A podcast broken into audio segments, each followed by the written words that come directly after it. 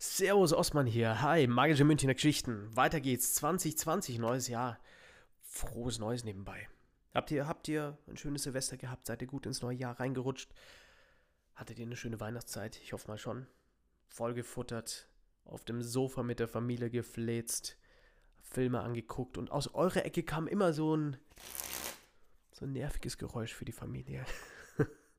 Aber es ist gut, immer ein Kartenspiel in der Hand halten, so wird man besser. Anders geht's nicht. Genauso. Ich hoffe, man hört schon. Ich habe ein neues Setup. Ich habe mir gedacht, ich. Es hören ja dann doch ein paar Leute zu. Und vielleicht wäre es doch gut, ein bisschen mehr, bisschen mehr Inhalt zu haben. Und darum habe ich mir ein neues Mikro geholt. Ich habe sogar Show Notes, also ich weiß, wo die Show heute hingehen wird. Habe mir einen Popfilter geholt. So heißen die Dinger, oder? Ja.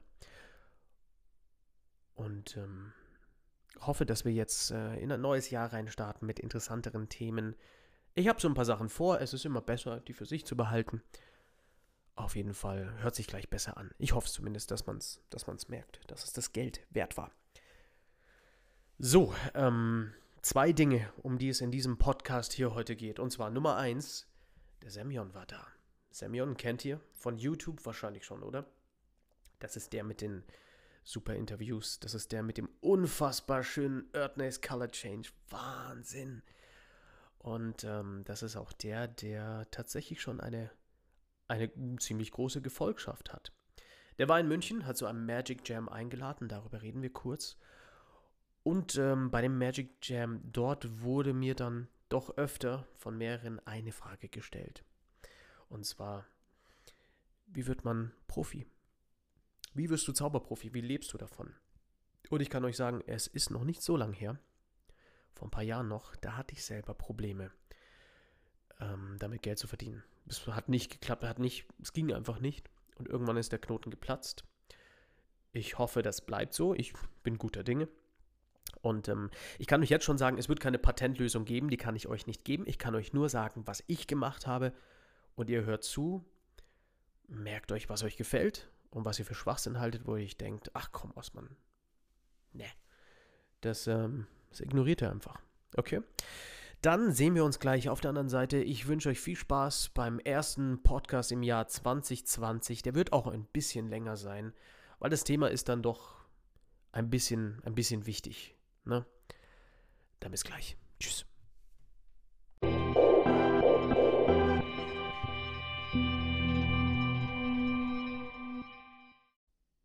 Ich kann euch nur meine Geschichte erzählen und hoffen, dass ihr da irgendwas mit rausnehmen könnt.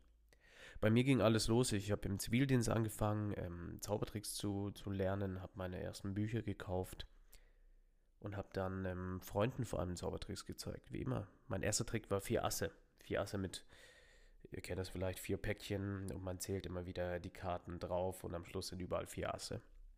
Und das war super und in dem Moment war ich auch total total ähm, geflasht von den Reaktionen und das hat mir einfach eine Menge Spaß gemacht. Entschuldigung, ich bin ein bisschen erkältet natürlich. Dann habe ich mir mein erstes Gimmick gekauft, das war ein Raven. Der Raven, witzigerweise hat äh, das Raven-Gimmick jetzt gerade wieder so, eine, so ein kleines, zumindest versuchen sie so ein kleines Revival vor sich. Äh, ich weiß nicht, ob es klappt.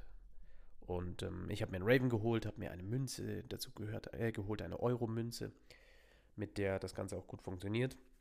Habe ich bis heute. Ich glaube, ich habe es auch nie so richtig verwendet. Nie so richtig. Aber das war mein erstes richtiges Gimmick.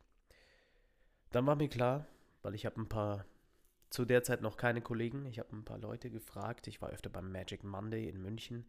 Früher noch im Theater Unterton, das hieß dann und so fort. Und jetzt äh, ist der Magic Monday ja umgezogen, weil das äh, Theater hatte einen Wasserschaden und da gab es dann Probleme, das Ganze wieder neu aufzulegen. Auf jeden Fall, ähm, nebenbei die Magic Monday-Leute sind jetzt gerade in der Drehleier. Also immer noch wunderbar, schöne Show, schönes Theater. Kann man sich nicht beschweren. Ich muss aber sagen, ihr merkt schon, ich werde immer wieder so ein bisschen abweichen in verschiedene Richtungen. Ich muss aber sagen, Entschuldigung, ich muss aber sagen, dass dieses, ah, das werde ich niemals vergessen, wenn du im Unterton oder im Theater und so fort, äh, wenn du da die Treppen runtergehst und dann riechst du dieses modrige Holz so ein bisschen und es hat so einen Schwabinger Künstler Kellergeruch oder in, der, in dem Fall ist er noch Max Vorstadt, soweit ich weiß. Ah, das war schon immer magisch. Das habe ich schon immer sehr geliebt. Auf jeden Fall habe ich da äh, mit ein paar Leuten gesprochen und ähm, irgendwann war mir klar, ich brauche eine Homepage. Also habe ich Fotos gemacht. Mein Vater ist Fotograf äh, bei der Presse gewesen und äh, haben ein paar Fotos gemacht. Haben dann eine Seite äh, aufgebaut, äh, haben wir auch bezahlt, einen Studenten, der hat mir dann eine Seite gebastelt.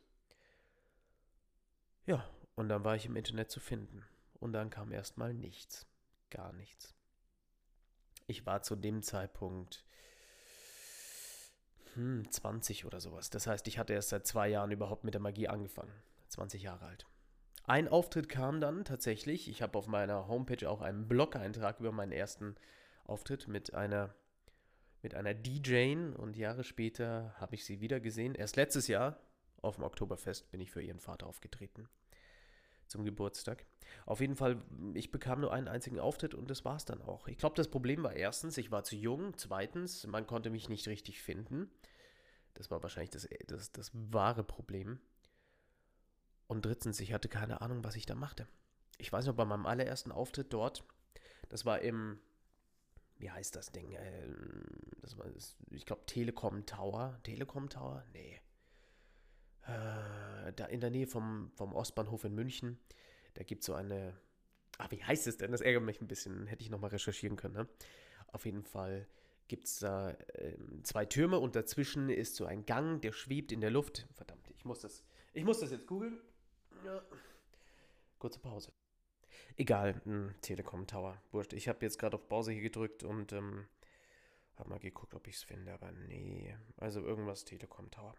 Auf jeden Fall habe ich mir gedacht, ich bin ja Mentalist. Ich war zu der Zeit eher Mentalist als Zauberkünstler, weil ich natürlich Darren Brown gesehen hatte und da war mir klar, das, das bin ich auch.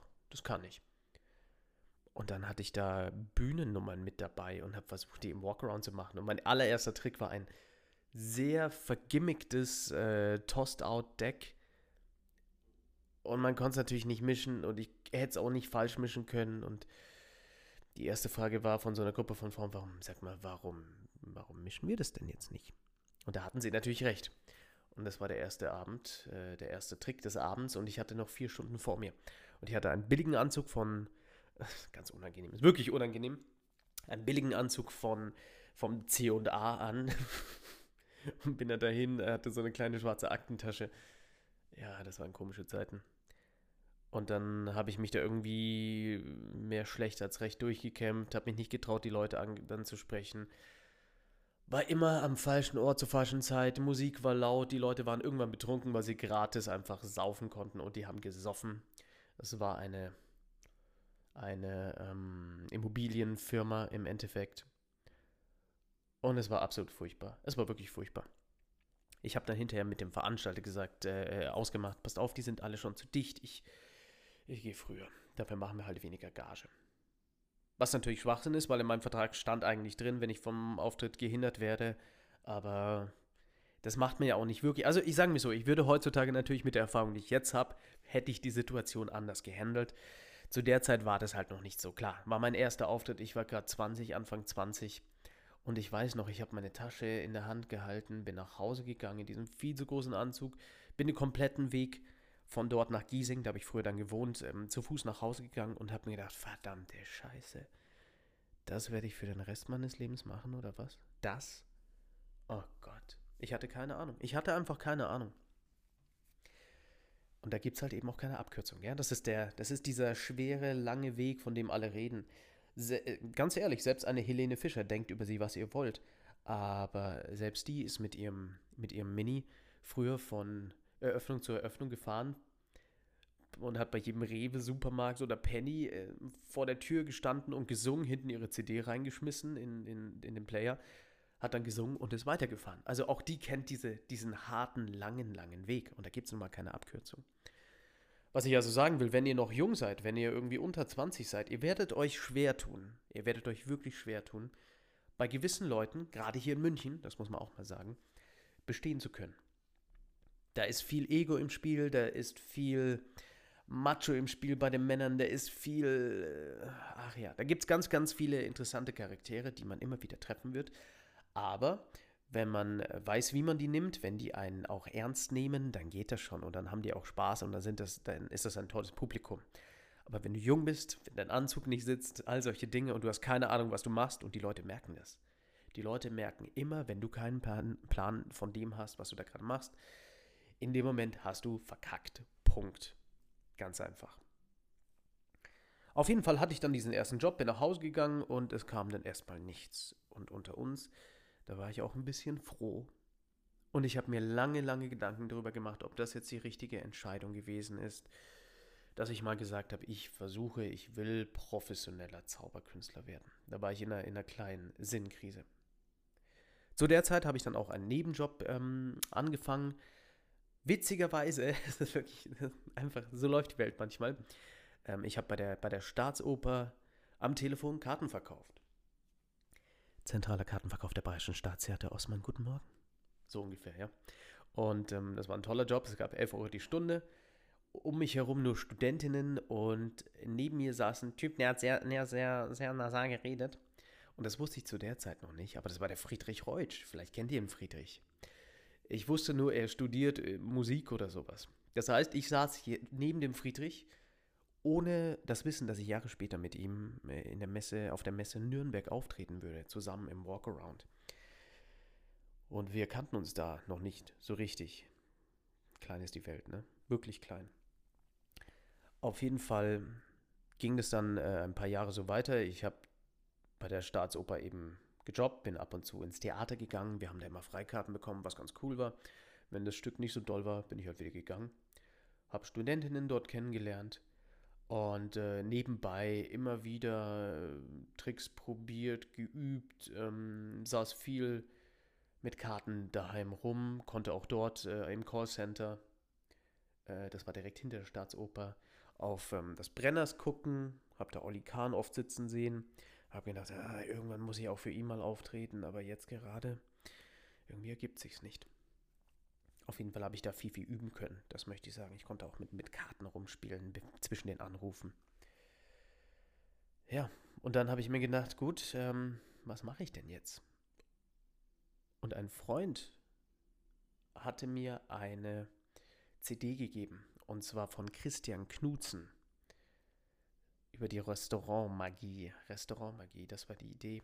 Und dann habe ich mir die CD angehört und habe mir seine, seine Ratschläge äh, angehört und versucht, denen irgendwie zu folgen. Und nebenbei, ähm, wenn man sein wieder neu aufgelegtes äh, Buch Herzblut kauft, glaube ich, ist die CD, zumindest in Schriftform, die ganzen Tipps sind da, sind da mit drin, oder? Kann sein. Auf jeden Fall wahnsinnig gut. Und dann habe ich folgendes gemacht. Ich habe einen Haufen Restaurants und Bars einfach angeschrieben.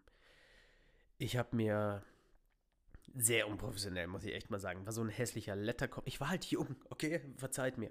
Äh, hab so einen hässlichen Letterkopf gemacht mit so einem Pseudo-Logo. Hab den einen Brief geschri geschri äh, geschrieben und äh, E-Mails auch und hab einfach rausgeschickt und gefragt: Hey, braucht ihr einen Zauberer? ähm, ich kann euer Restaurant, bla bla bla, ich bin besser, dann wird alles gut bei euch und so weiter. Den ganzen, ihr kennt das sicher. Das, was man halt so erzählt. Was natürlich nicht stimmt. Was einfach nicht stimmt. Kein Restaurant braucht einen Zauberer. Wenn sie aber einen haben, ist ganz gut. Das stimmt halt auch. Auf jeden Fall äh, kam nichts zurück. Maximal eine Antwort, ja, beim nächsten Auftritt äh, oder bei der nächsten Möglichkeit werden wir Sie berücksichtigen. Sie kommen in unser Portfolio, was im Endeffekt heißt, E-Mail gelöscht, Brief weggeschmissen.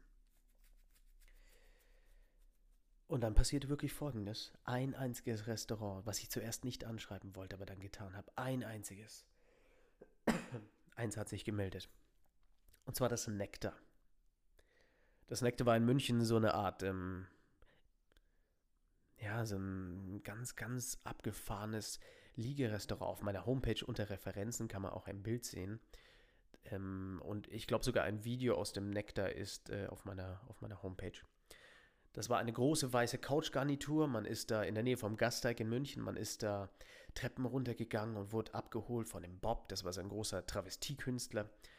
Und da bist du in eine andere Welt eingetaucht. Es war echt schön. Es gab immer DJs, es gab verschiedene Künstler, es gab Gängemenüs, es gab eine Kartenlegerin, mit der ich mich auch mal ein, zwei Mal, Pratiba, liebe Grüße, äh, angelegt hatte. Aber wir haben uns dann in der Mitte irgendwo gefunden. Zu der Zeit war ich noch der Meinung, dass ähm, Leute, die Karten legen oder hell sehen, alles Betrüger sind. Was nicht stimmt. Viele glauben da wirklich dran. Deswegen ist es unfair, denen zu sagen, du bist, du bist Betrüger, du machst es bösartig. Das wäre das wär ein bisschen engstirnig. Das ist für die etwas Ernstes. Und auch ich habe meine Gedanken über Karten legen und solche Geschichten, über die können wir sicher an, anders mal, äh, an, anderen, an einer anderen Stelle nochmal reden. Auf jeden Fall war das total abgefahren dort. Ich bin da in, in, in eine neue Welt eingetaucht, auch zum ersten Mal in ein bisschen diese Schickeria-Welt, die wir in München ja haben. Und ich war komplett geflasht. Ich hatte ja, ich hatte keine Ahnung, was da alles so möglich war, was es da so alles gibt. An, an Menschen, die literweise Champagner getrunken haben, an äh, ich hatte, ich hatte Leute, die haben auf dem Klo gekokst, die hatten, die haben neben mir miteinander rumgemacht, sich in die Hose gelangt, während ich da meinen Gedankenleseauftritt hatte. Ich musste irgendwie zehn Minuten abdecken. Ich habe da, weiß ich noch, Gabel verbiegen gemacht und äh, so eine Psychometry-Nummer, die ich bis heute mache mit Zeichnungen. So ein bisschen, äh, ja, ich glaube, Sabraki äh, macht auch sowas. Aber meine ist natürlich anders, aber so in die Richtung. Und ich habe das dann dort vier Jahre lang gespielt. Und da waren große namhafte Firmen und äh, Amazon zum Beispiel, da waren aber auch äh, unf unfassbar viele Betrunkene, gerade die Amis, die das ähm, deutsche Bier nicht vertragen können, weil es einfach echtes Bier ist im Vergleich zu dem, was die da haben. Und da habe ich von der, da habe ich wirklich, da habe ich meine Bühnennummer einfach gelernt und probiert und immer wieder neue Sachen getestet. Und hatte ein Publikum, was manchmal sehr schicky war, was manchmal sehr, sehr normal war, was sehr angenehm war. Und es waren, das war eine großartige Zeit. Vier großartige Jahre. Warum war der Vorteil? Ich war ja immer nur, ich war ja immer nur für acht bis zehn Minuten gebucht. Hab da ein gutes Geld dafür gekriegt, ähm, was sehr, sehr leckeres zu essen und hab mich dann hintergestellt zum Reini. Reini, lieben Gruß, du wirst es eh nicht hören, trotzdem. Der Reinhold Lang und habe mit ihm dann Musik gehört. Er war DJ dort, ähm, habe mit den anderen Künstlern geredet. Es gab immer mehrere. Auch der Ennick, ähm, ein Sänger, der gerade mit, mit Thomas D. viel Musik gemacht hat und äh, mitgeschrieben hat an seinen Sachen. Und habe dann eben, oh, hm, ja, es, es, sind so viele, ich kann jetzt Namen aufzählen, das, das bringt alles nichts. Auf jeden Fall diese Münz, Münchner Künstlergarde. Und das Verrückte ist, jetzt später, ähm, darauf kommen wir dann im Segment Nummer 2, ähm, habe ich viele dieser Leute wieder getroffen, wieder kennengelernt, wieder gesehen und habe mich total gefreut. Ähm, einer, den Ennig zum Beispiel, ähm, ich war im Volkstheater in München und auf einmal sitzt er da auf der Bühne, der hat die Musik geschrieben und sitzt da als Clown. Und wir haben uns am Anfang erst gar nicht erkannt und hinterher mit großer Umarmung und es war echt schön. Die Künstlerwelt in München ist sehr, sehr klein, gerade die, die in der Gastronomie äh, mitgearbeitet haben oder noch mitarbeiten. Auf jeden Fall war ich da vier Jahre mit Pause, irgendwann habe ich gemerkt, ich habe dieses jede Woche dort auftreten, das hat mir, ich, ich hatte Stress vorher, gerade am Anfang, ich konnte nächtelang nicht, ich war, ich habe mich nicht richtig gefühlt, ich hatte Angst, ich äh, kam mit dem Druck, für mich war das einfach ein Druck, irgendwie nicht so ganz klar. Ich wusste gar nicht warum, weil meine Nummer hat doch gepasst und die Zuschauer haben es gerne angenommen und es hat, also war alles gut, aber irgendwas, irgendwas war da in mir und ich musste echt eine Pause nehmen und habe danach wieder bei der Anina, nee, Entschuldigung, bei der Schwester, bei der Anushka, das, die hat sich um die Künstlerbookings gekümmert, habe da angefragt, hey, ähm, sorry, ihr, ihr, wisst ja, lief nicht so gut bei mir, darf ich nochmal? Und ähm, dann war ich da auch nochmal zwei Jahre eben. Also ich habe zwei und zwei gemacht, zwei Jahre, dann Pause, zwei Jahre. Privat lief es auch nicht so gut. Und dann, ähm, dann habe ich da wieder auftreten dürfen und habe wieder meine Nummer gespielt und irgendwann war dann einfach Schluss. Das äh, Nectar ging leider, leider pleite. Die hat nämlich auch den, den an der Praterinsel gibt es auch so einen, der, der Beach, Nectar Beach hieß er zu der Zeit, jetzt ist es äh, der Kulturstrand oder sowas. Das hat denen auch gehört und die haben versucht, beide Läden gleichzeitig laufen zu lassen und ich bin auch drüben mal aufgetreten. Und es war einfach ein Chaos und es ging irgendwie schief und das Nektar äh, War jetzt auch nicht schuldenfrei übernommen, soweit ich weiß, aber nagelt mich da nicht fest. Und äh, auf jeden Fall war es wirtschaftlich einfach schwer. Und deswegen ging das Ganze halt dann doch wahrscheinlich schief. Also war es vorbei. Nach vier Jahren, nach vier Jahren Spielen. Und das Verrückte ist, ich habe so viele Karten verteilt. Ich bin so oft aufgetreten, aber es gab, ich glaube, zwei Folgeauftritte in diesen vier Jahren. Nur zwei Stück. Und dann habe ich folgendes gemacht. Ich saß daheim und habe dann mir gedacht, pass auf, jetzt rufst du einfach mal die Leute an. Kobe Bryant macht das auch, dass er wirklich war. Der ruft die Leute, die ihm gefallen, der Basketballer Kobe Bryant, von denen er etwas lernen möchte, die ruft er einfach an und fragt sie. Klar hat er andere Kontakte, aber ähm, in München geht das natürlich auch, so einen Zauberer anzurufen. Also habe ich den Tom Beck angerufen, habe gefragt, wie bist du Profi geworden? Hab den Jörg Jaja Disaster Schmidt, den Ben Profane, angerufen. Hab den ähm, den Jörg Weber angerufen, habe sie alle angerufen und nachgefragt und irgendwie hat mir keine Antwort geholfen. Alle haben gesagt, ja, bleib halt dran, mach mal weiter, so richtig den Weg gibt's auch nicht, hast du einen Plan B? Ich weiß auch nicht, wie es so ganz lief, ich habe keine Ahnung und äh, ja, mach einfach das, was dir Spaß macht, so die Richtung. Ja, dann saß ich dann ohne irgendwelche Auftritte, ohne mein geliebtes Nektar und äh, wusste nicht, wie es weitergehen sollte. Meine Internetseite hatte ich immer wieder abgedatet, aber irgendwie kamen einfach keine Auftritte ran. Und ähm, dann auf einmal, dann auf einmal, wie es halt immer so im Leben ist, dann kam die Wende. Und darüber geht es jetzt gleich dann im nächsten Teil.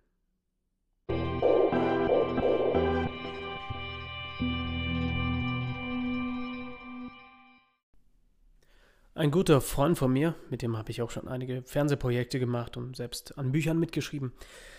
Ein guter Freund von mir meinte einmal, Profi werden ist ein Zahlenspiel, ist ein Nummernspiel. Je länger du dabei bist, je mehr Auftritte du machst, je fleißiger du dran bleibst, ähm, desto höher ist die Chance, dass du schaffst und im Endeffekt wirst du es dann auch schaffen. Und ähm, der hat meinen Weg gesehen. Der kennt die ganzen 16 Jahre Osman versucht, äh, Karriere zu machen oder Osman versucht, äh, davon leben zu können.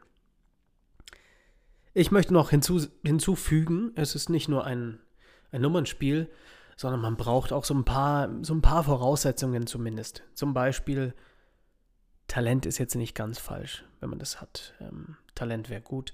Einen gewissen Geschäftssinn auch. Zwar äh, soll man nicht dem Geld hinterherrennen, sondern ich glaube, das hat Darren Brown auch irgendwo mal gesagt, man soll der Exzellenz, also seiner eigenen, sein, seinem eigenen Können äh, hinterherrennen und nicht dem Geld. Das Geld folgt dann schon. Aber so ein bisschen Geschäftssinn ist natürlich nicht falsch, wenn man weiß, wie man sich vermarktet und verkauft. Denn äh, wenn man davon leben will, muss man auch gelegentlich kommerziell denken. Was bedeutet, ich mache auch Sachen, die nicht ganz meinem, meiner künstlerischen Seele gefallen, aber wenn die Gage gut ist, man muss halt dafür sich immer so einen Mittelweg finden. Das heißt, ich trete auch mal gelegentlich, ganz selten, in einem Möbelhaus auf oder sowas. Ja, ihr, ihr versteht, was ich meine. Einfach weil das ist nun mal Teil vom Job. Gehört dazu. Geschäftssinn ist wichtig, Talent ist wichtig und Fleiß. Gerade die Zauberkunst ist eine, eine Kunstform, die muss man wirklich üben. Und ähm, das wird aber den meisten von euch hoffentlich so gehen. Üben macht euch eine Menge Spaß, deswegen ist das für euch keine wirkliche Arbeit. Üben ist ja was Schönes. Ich sitze auch gerne, gerne da mit einem Kartenspiel in der Hand und, und übe, aber bewusst verschiedene Moves und Griffe und ähm, ich könnte stundenlang machen. Setz mir ein Kartenspiel äh, hin und ich bin beschäftigt. das ist ja gerade das Schöne daran. 52 bunt bedrückte Stücke Pappe und ich habe ich habe wirklich stundenlang Spaß. Ja. Ich wette, euch geht es genauso. Oder wenn ihr einen Zauberwürfel habt oder Münzen, egal, was euer Bereich nun mal ist. Also, ähm, ja, wenn du lang genug bei, dabei bist, dann, dann klappt das schon. So kam ich nämlich auch ins Herzog. Ich hatte einfach oft genug Auftritte in Location. Du bist ja immer bei irgendwelchen Firmenveranstaltungen, in, in irgendwelchen Restaurants oder Bars. Und wenn du Glück hast, dann sieht dich da halt mal jemand und spricht dich darauf an. Und so ist das dort eben passiert. Der Vorteil ist, dass das Herzog ein Laden ist, genau wie früher das Nektar, die öfter Künstler haben, die offen für sowas sind. Und man muss auch ganz klar sagen, die Geschäftsführer und, und Teilhaber sind absolute Superstars in der, in der Szene hier. Und die haben Lust, die haben auch das Budget, was Neues zu machen und ein bisschen zu investieren. Und ich weiß auch, es gibt andere Bars und Restaurants, die versuchen, jetzt auch Zauberkünstler zu engagieren. Der Vorteil ist für euch, wenn ihr versucht, in den Markt reinzukommen, ihr könnt ja sagen, hey, da in der Innenstadt, in einem der besten Läden, dort gibt es schon einen Zauberkünstler. Die an, also das, an, die Anfrage ist ja da. Die wissen es nur noch nicht. Und ich denke auch, je mehr Magie hier passiert, auch der Harry Riegel zum Beispiel im Charts Hotel in der Innenstadt, je mehr passiert, desto besser für uns alle. Je, je, je mehr Magie da ist, desto besser für uns alle. Es gibt mehr Werbung. Man kann sagen, hey, hier sind überall Shows. Warum nicht auch hier? Also, ist immer ein gutes Verkaufsargument. Aber auch hier verweise ich euch auf das Buch von Christian Knutzen, ähm, Herzblut. Da steht nochmal wirklich viel zum Thema Restaurant, Zauberei mit dabei. Das sind absolut super Tipps. Für mich ist das Herzog und gerade so eine Bar und wir werden uns jetzt da ein bisschen mal, ich muss mich darauf versteifen, weil das jetzt halt gerade meine Welt ist. Und es geht ja um meine Karriere und was ihr da mitnehmen könnt, müsst ihr dann wissen. Ihr, ihr erinnert euch, so ging es ja auch schon anfangs los. Ähm, was mir dort am wichtigsten ist, ist, dass die Leute Spaß haben und kommunizieren. Auch das hat Christian Knutzen gesagt. Table Hopping, Walkaround, alles ist Kommunikation. Und da hat er absolut recht. Das bedeutet, wenn ich an so einen Tisch gehe und wie man so etwas am besten macht, das, darüber können wir noch reden.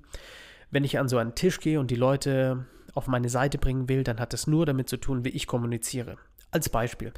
Das Herzog hat, äh, da hatte ich gerade ganz, ganz frisch da, äh, dort erst angefangen. Das Herzog hat verschiedene Events, ganz, ganz viele. Der Herzog schäumt, ähm, alles mögliche, Blumenfest.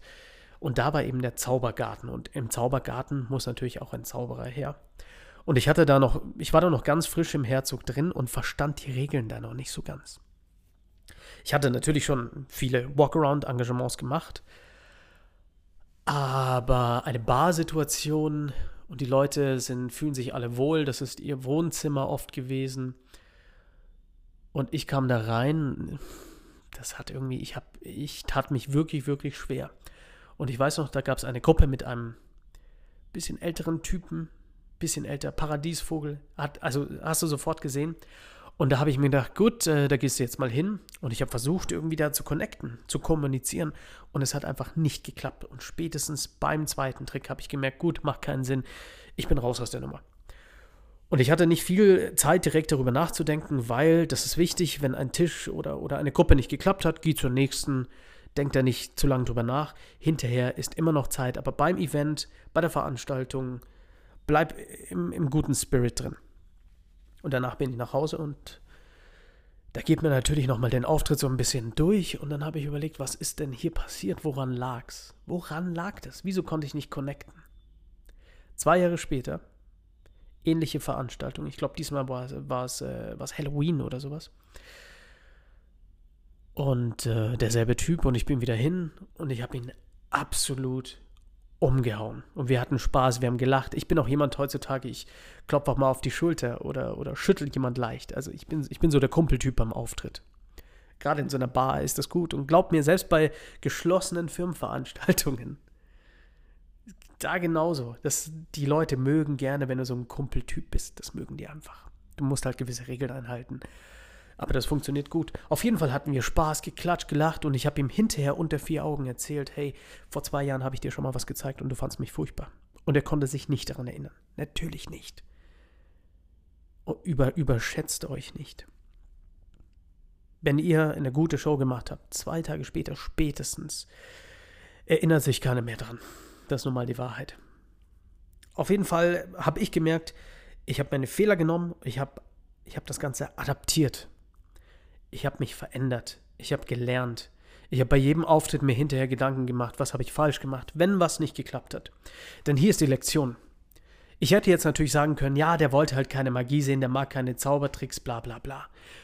Das wäre eine Ausrede gewesen. Es gibt natürlich auch Leute, die wollen nichts sehen, aber das weißt du erst, wenn sie was Gutes gesehen haben. Und äh, selbst wenn du, selbst wenn du zum Beispiel Jazz oder Klassik nicht magst, die fünf Minuten hast du, die schaust du dir an. Und du kannst dich ja auch dann wertschätzen, wenn etwas gut ist oder nicht. Na, falsch. Wenn etwas gut ist oder nicht, kannst du hinterher dann sagen. Äh, oder ob es dir zumindest gefällt, aber du weißt, es ist gut. Korrekt? Korrekt. Also. Ich musste adaptieren. Mir war klar irgendwann, das Wichtigste ist Kommunikation und Kommunikation geht nur mit, mit einer gewissen Attitüde und damit eine, so eine Attitüde nicht aufgesetzt ist oder, oder falsch wirkt. Da hilft es, wenn man ein bisschen älter ist. Da hilft es, wenn man ein bisschen ein Leben gelebt hat. Da hilft es, wenn man ein bisschen ja, so eine Art Reife hat, Erfahrung, Erlebnisse. Ähm, aber das kommt natürlich alles mit der Zeit. Ich kann euch da ein bisschen helfen. Es gibt äh, zwei Bücher, die können euch da so eine kleine Stütze geben. Wie baue ich eine, eine Persönlichkeit auf ähm, für die Bühne oder fürs Close-Up? Und zwar erstens äh, Ken Webber, Maximum Entertainment, natürlich nur auf Englisch zu haben, genau wie das zweite Buch. Dort steht drin, wie kommuniziere ich mit Leuten, wie gehe ich mit den, mit den anderen um. Ein großartiges Buch und hab, haben sicher viele von euch schon gelesen oder auf der Liste zumindest. Und das zweite natürlich Darwin Ortiz, äh, Strong Magic. Auch da geht es darum, wer bin ich, was mache ich. Äh, würde ich zum Beispiel mit, äh, was weiß ich, 18 Jahren äh, als großer Kartenhai versuchen rüberzukommen oder es passt halt nicht zusammen, ne? Es passt halt einfach nicht. Und da müsst ihr gucken, wo ist, wo ist euer Weg? Was seid ihr? Ich bin jetzt mit 34 äh, an einem Punkt, da kann ich, ich bin nicht zu alt für die Bars, ich bin nicht zu jung, ich bin ich bin Zielgruppe, ich bin selber Zielgruppe dieser Locations. Und das hilft natürlich auch. Und ich kann den Leuten dort anders begegnen. Ich kann anders mit ihnen reden. Ich kann, ich kann mit ihnen auf Augenhöhe kommunizieren und das ist ganz, ganz, ganz, ganz wichtig. Aber das sind Dinge, die lernt man erst über die Zeit hinweg.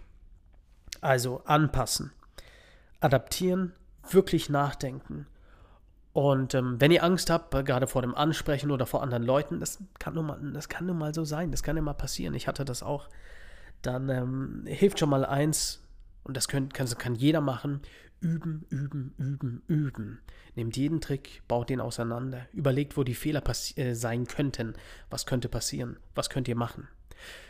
Äh, nebenbei ganz kurz zu diesem Thema.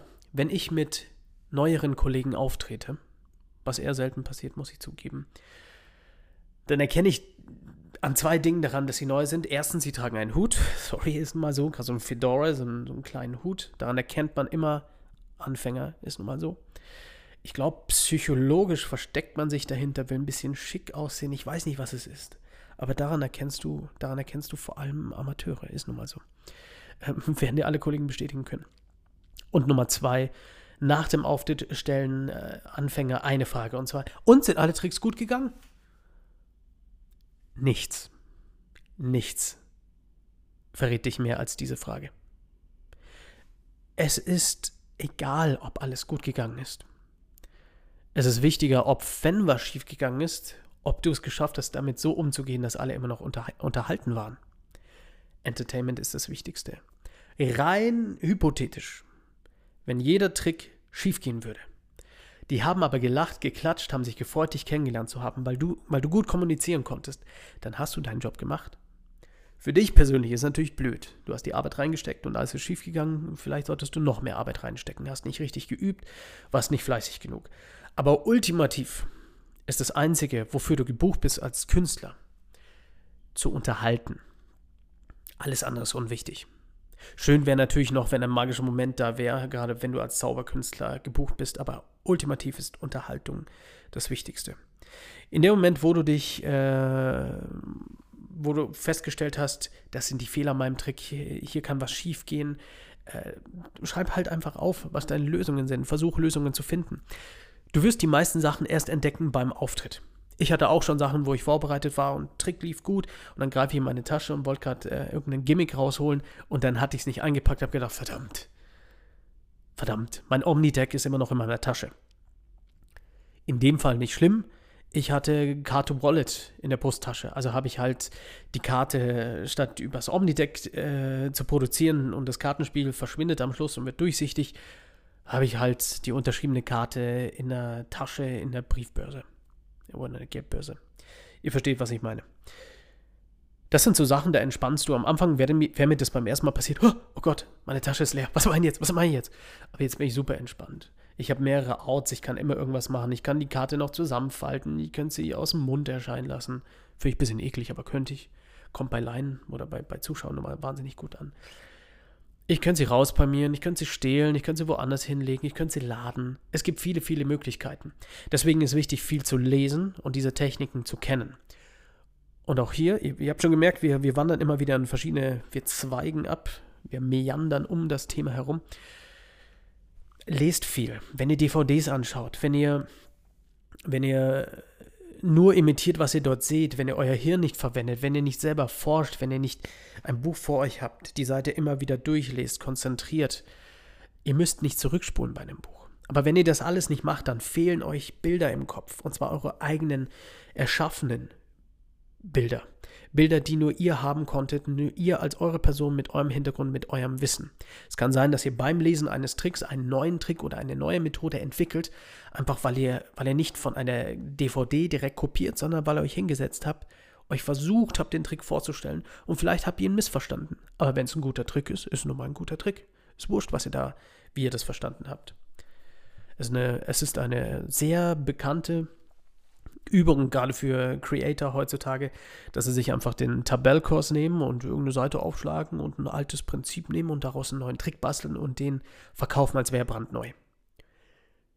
Da, deswegen schützt euch einfach das Wissen davor.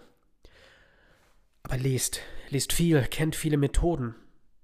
Das heißt, äh, wenn ihr zum Beispiel einen, einen Pass machen möchtet oder eine Volte schlagen oder wie das auf Deutsch heißt und es geht nicht, vielleicht macht ihr dann einen Side-Stil könnte auch klappen.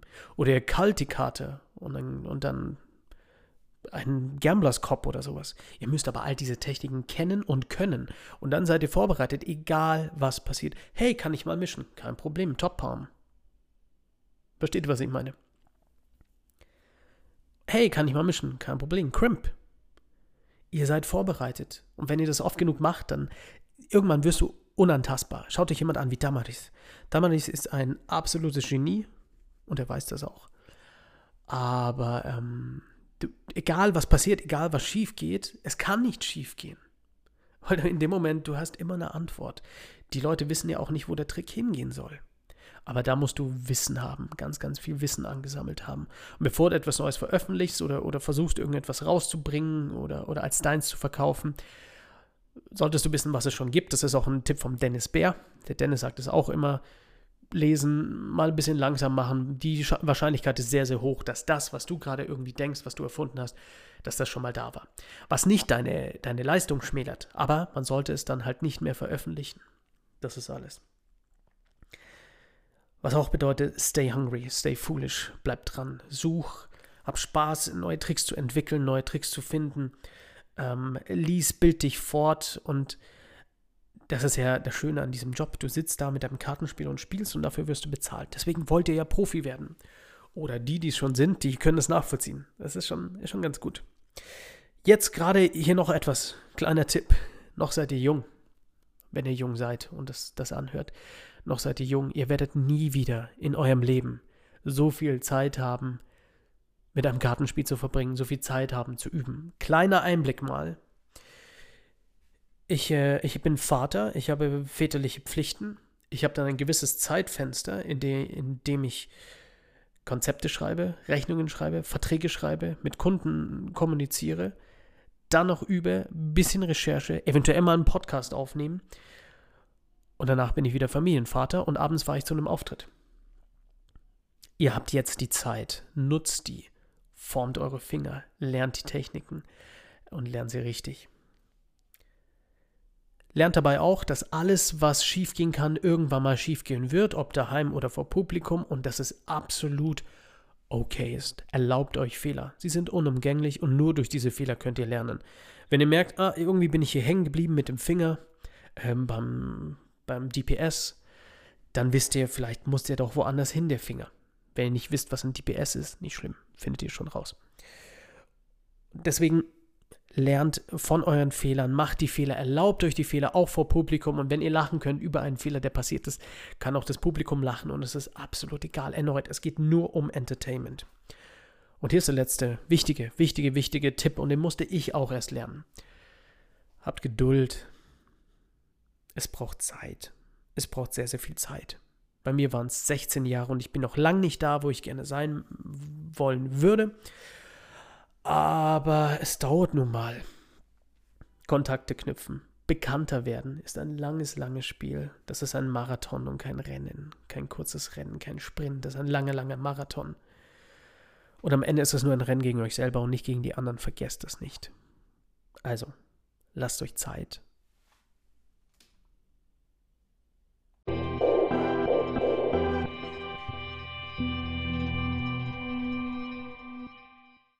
Ich hoffe, der Podcast konnte euch ein bisschen was bringen. Ihr habt ein bisschen was rausnehmen können für euch. Und falls ihr noch irgendwelche Fragen habt, zögert niemals. Schreibt mir einfach, okay? Info at zauberer-bayern.de. Schickt mir einfach eine E-Mail. Ich versuche so ehrlich und so gut alles zu beantworten, was ich kann. Und dann hoffe ich, dass ihr als, als Künstler wachst, dass ihr vielleicht euren Traum verwirklichen könnt, äh, Zauberkünstler zu werden. Andere sind oft über den Wettbewerbsmarkt reingegangen, haben dann irgendwelche Meisterschaften gewonnen oder sowas. Über, über, über diesen Weg zum Beispiel kann ich nicht sprechen, weil ich niemals Teil vom magischen Zirkel oder irgend solchen Sachen war. Das ist meine Geschichte gewesen. Sie ist immer noch. Ich schreibe sie ja immer noch mit jedem Auftritt, den ich mache. Und ich hoffe, wir sehen uns ganz bald mal wieder. Der nächste Podcast kommt auch. Ich gebe mir Mühe. ich gebe mir Mühe, dass, dass da mehr Content kommt. Alles klar, ihr Lieben. Dann ähm, bis zum nächsten Mal. Servus.